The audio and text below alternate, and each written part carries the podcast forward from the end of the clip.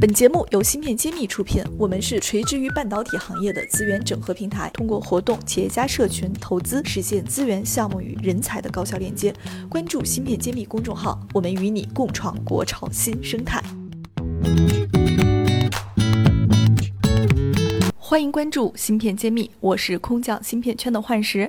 上期节目，我们和林总聊了聊他的创业初心，以及在艰难时刻做的很多选择与努力。本期呢，我们接着聊一聊国产化晶圆传输设备的机遇与挑战，干货分享非常精彩，一起来收听吧。鸿鹄呢，其实因为本身中心出来的，来自于客户，所以我们其实以前就是甲方。我很清楚一个设备要做成什么样子的，它的安全性啊，它的 layout 要小啊，对吧？它的速度要快呀，它要稳啊，它要免保养啊，拆起来要方便啊，要简单啊，然后护锁要做好啊，这些东西呢，都是我以前要求我的供应商，我们的设备商出了这些 bug，我让他去解的。所以我很清楚一台设备应该在哪些地方要特别着重去做，那这样你做出来设备才是真正甲方需要的设备。那你如果你只说哎模仿一台设备去看看人家怎么传的啊，我就实现这个传送，其实有很多的核心他还不清楚，那这时候必然会有一些问题会产生。那这时候半导体有时候是没有太多的试错机会的，你一旦。除非这个赛道没人做，一定要逼着给你去做，那你就不停的在去研究。但是只要但凡有人做过的、有经验的，比如鸿鹄传送是比较有经验的啊，护锁做得好的，你其他其他人想切入到这个赛道的时候，一旦发生过一个一个案子以后，他会觉得啊，那就你可能考虑东西还不够，嗯，那我就找一家考虑东西会比较够的，就不会给你重复试错的机会了。对，所以这个非常关键。还有一个呢，机会其实半导体是这样，你要进到半导体这个机会是非常难的。以前我们这个行业是非常非常的封闭的，我们都一直在追求所谓的 install base，很保守，很保守，非常保守。你做一件事情，今天你要动，比如说今天这个瓶子移到那个位置。你好像觉得很简单，应该没问题吧？好，你讲应该，马上被你的老老板 K 死了。什么叫应该，对不对？你有没有摆过去试试看？风道会不会变掉？风压会不会有调整，对吧？Particle 会不会会不会会会会有些那个 shift，对吧？这些东西都是很关键的，因为你在不知道的情况下，你要用 DOE 的实验，你要用严谨的数据来告诉到底影不影响。你不要说这个材料换一换，应该没问题，没有应该。你换了没有？你换，你做了几个实验，对吧？你你你有几片去跑了，对吧？你最后良率有没有影响？这个非常严谨。好 tough 啊，在厂里干久了，这是。所以我们公司是现在新进的员工进来的第一件事情，我会告诉他们，要用敬畏的敬畏之心来面对你现在在从事的半导体这个行业。不懂就不懂，不要不懂装懂，对对吧？然后呢，不要知其然不知其所以然，这也容易犯错。啊，好像嗯是应该这么做，但是为什么这么做？有时候不知道。那有时候有一些变化的时候，他可能就会忽略掉了啊，就就这么做吧啊。那这可能也是你真正犯错造成很大影响的一个一个源头了啊。所以一般我会要求他们一定要有敬畏心来做半导体这个事业，这容不了一点点的疏忽。嗯，其实对人才的要求也真的是蛮高的，他不是捡到篮子里就是菜的。真的还是要要你们亲自要带，把这个传承下去。对，所以现在其实半导体的人才缺口很大啊，也是我们希望是大家原来在一些半导体行业做过的啊，像我们出来创业的这些平台，也能够慢慢的去承担这种培训的这样一个工作。我们现在事实上有很多传送的模块，我家里搭起来以后，我跟客户就在做一些互动。如果 teach 不太会。一台机器几百万一直在跑货的，不可能停下来十个小时让你学 teach，这个成本太高了。那我的测试平台放在那儿，反正没没事儿，对吧？你就工程师派过来嘛，我来教嘛。你最多付一点我的教的些费用嘛。你这个费用多少钱？跟你停下来一台量产的设备，它一个小时可以赚十万的，你给我停个十个小时，那一百万不就没了吗？那你可能给我个一万块、两万块，我就教会你了，对吧？那你这种培训就不要在现场，而且现场万一不小心撞坏了、不累的坏了，那损失就更大了啊！所以像这种互动，其实我们现在跟客户是很愿意做这个事情的。这个真的很稀缺，有这样的一个 open 的心态跟客户去做，替客户去想，我觉得这个我还是之前还没怎么听到过。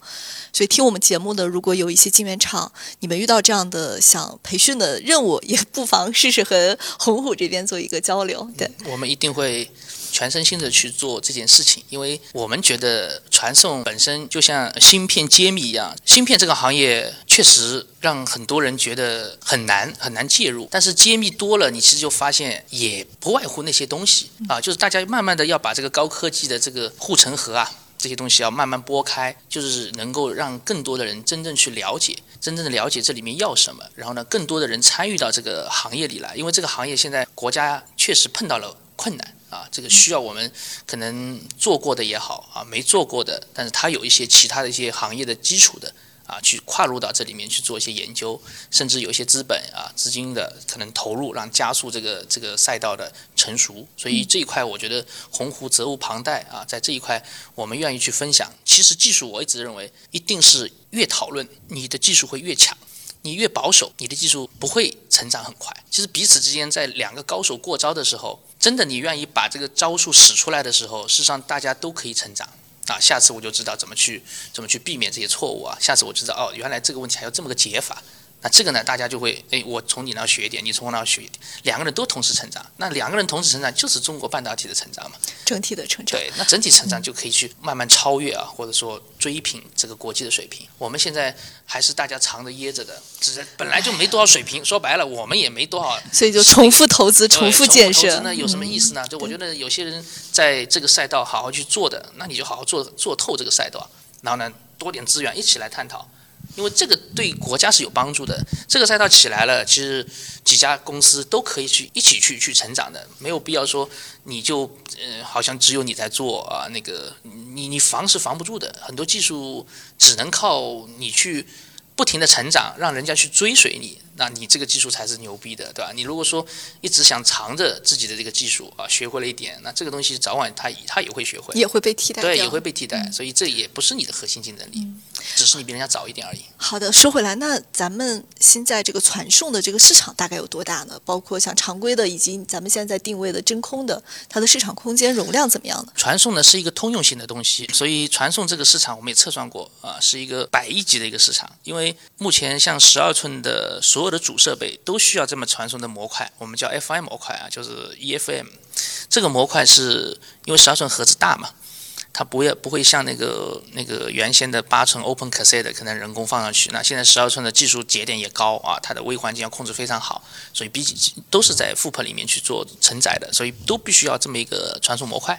那这个模块呢，目前基本上还集中在日本跟美国的这些大的设备商那边，然后还有一个呢，就是传送的，就是我们晶圆的传片机这个赛道，这个本身在 Fab 里面，目前十二寸的扩建的这个产能啊，大家也看得到啊，现在大家都是在。各自去建厂。这次美国的这种那个高科技的封锁以后，每个国家实际上都意识到了芯片这个行业不可以那真的真空啊，必须要自己很多回归到自己来做。所以这一块的扩产的那个脚步非常快，特别是大陆，特别是中国的这个建厂，所以这一块的需求啊就应运而生了。只要是新建厂，那必然你就要这个传片机的需求。所以这块的市场，我们测算了一下，大概是在。可能四五百亿的这样一个规模，机会实际上是很大啊！这一块其实每年我估计以现在来看，我们国产的这个设备可能也就百分之十或者百分之十五这样的一个一个一个一个市场规模。那如果国家是有有要求在二零三五要实现个百分之七十的国产化，那这个空间实际上是巨大的。所以我们也挺庆幸的，在这个赛道啊，从原先的维修到现在这个这么大的一个未来的市场展现展现给我们。啊，原来这个市场都是在国外，我们没机会啊。现在这一波让我们有这么一个机会啊，那我们就要尽快的抢占这个市场。下一步的规划是什么？下一步规划呢？我们希望就是说，通过资本的加持以后啊，我们在真的核心部件的研发上面啊，持续往下深挖。事实上，现在你说 SOTA 我是国产化，但我是集成啊，Robot 我可能还是用日本的，对吧？LOPO 可能也是日本的。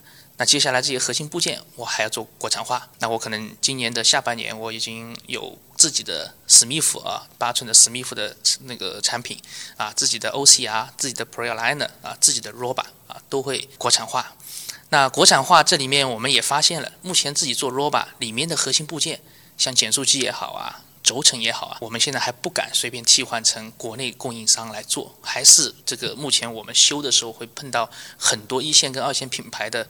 那个 Roba，那我们拆完才发现里面的减速器大部分哈姆尼克的，对吧？皮带大部分是 Unita 的，那说明一定有它的核心的这个原因。为什么没人选其他家的？可能就是他们家能做的最好。所以现在呢，从保守的角度来讲，这些部件我还是用国外的。所以你说 Roba 我国产了，核心的部件还是国外的。所以下一步呢，还要继续往下深挖，真正到什么时候国内有一些减速机的可以对标哈姆尼克，我的轴承可以对标 IKO，对标 THK 啊这些国外的品牌。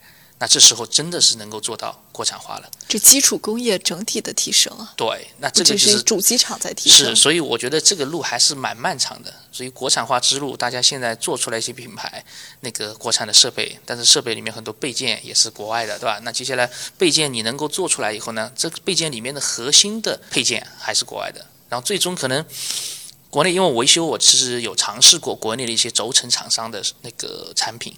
他们用了可能半年一年，轴承磨损就很厉害。那后来深度去研究，人家国外的那个那个轴承里面的钢的材料，他们的退火工艺做得非常好。所以你的材料上面，可能你国内同样同样牌号的钢，你可能我们中国的这个牌号可能要比日本的下一级的牌号可能还不如。就是你的牌号可能比那个比他们的牌号高了一档，但是事实上质量或者那个。那个使用下的耐用性各方面，实际上还没有他们的下一个等级的那个还要好，所以现在我们很多时候国内在选材的时候，都要求比我们原来测出来的钢啊，可能要更高一级的这个去购买，这样可能才能有保证。所以这个工业里面实际上还是确实在材料到最终其实锁啊，真的就锁在材料。那日本他们在最对材料这一块的研究啊，是真的做了很多年。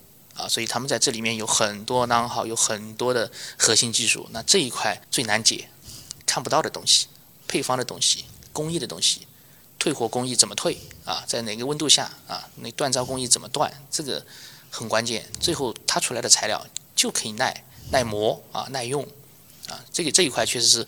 鸿鹄接下来就是至少在这个赛道，我们知道这些东西的点在哪里，哇，我们去找合作伙伴也好，或者说我们自己啊有这个实力继续往下去深究也好，到最后是核心的，还是要把这些材料给破解掉。所以，中国国产化的东西其实真的是大家任重道远哈。我觉得像鸿虎这样的公司越来越多了之后，国产的这些底层的材料商才会越来越有机会嘛。对，否则永远他们没有市场，只有你们选了，他们才有市场，才能活下去。鸿虎的成长或者存在，就是因为半导体这种厂给了我们机会。其实有很多材料商啊，他们也在这个行业在。在材料这个行业一直在做研究，但他不知道，比如说半导体的诉求在哪里。那我们作为真正在用这些材料的，如果我们在这一块能够提供一些对标的产品给他，告诉他一些技术指标的要求，他朝着这个方向去努力，我相信以中国人的这个勤劳跟跟跟智慧啊，也是可期。不能太自信，但是也不能太悲观。其实只要中国能够那个真的把一些产品的性能指标提出来。把这些产品的方向提出来，我相信我们也很快就能够见到真正国产的这些减速机啊，国产的轴承啊，也能做得很好。好期待这一天！谢谢谢谢林总跟我们分享了这么多，也欢迎您以后有更多的好消息以及产业的进展来我们这里再做客。谢谢芯片揭秘啊，也希望这个芯片呃神秘的面纱啊，通过这个节目啊，真的把它一层一层的揭开。我们一起努力。我是鸿湖半导体的林坚。我在芯片揭秘等着你们。芯片揭秘汇聚精英智慧，打造 IC 人专属发声平台，传播专业知识，科普芯片魅力，剖析产业热点，揭秘行业发展趋势。我是主播幻石，我是主讲人谢志峰，欢迎大家关注芯片揭秘。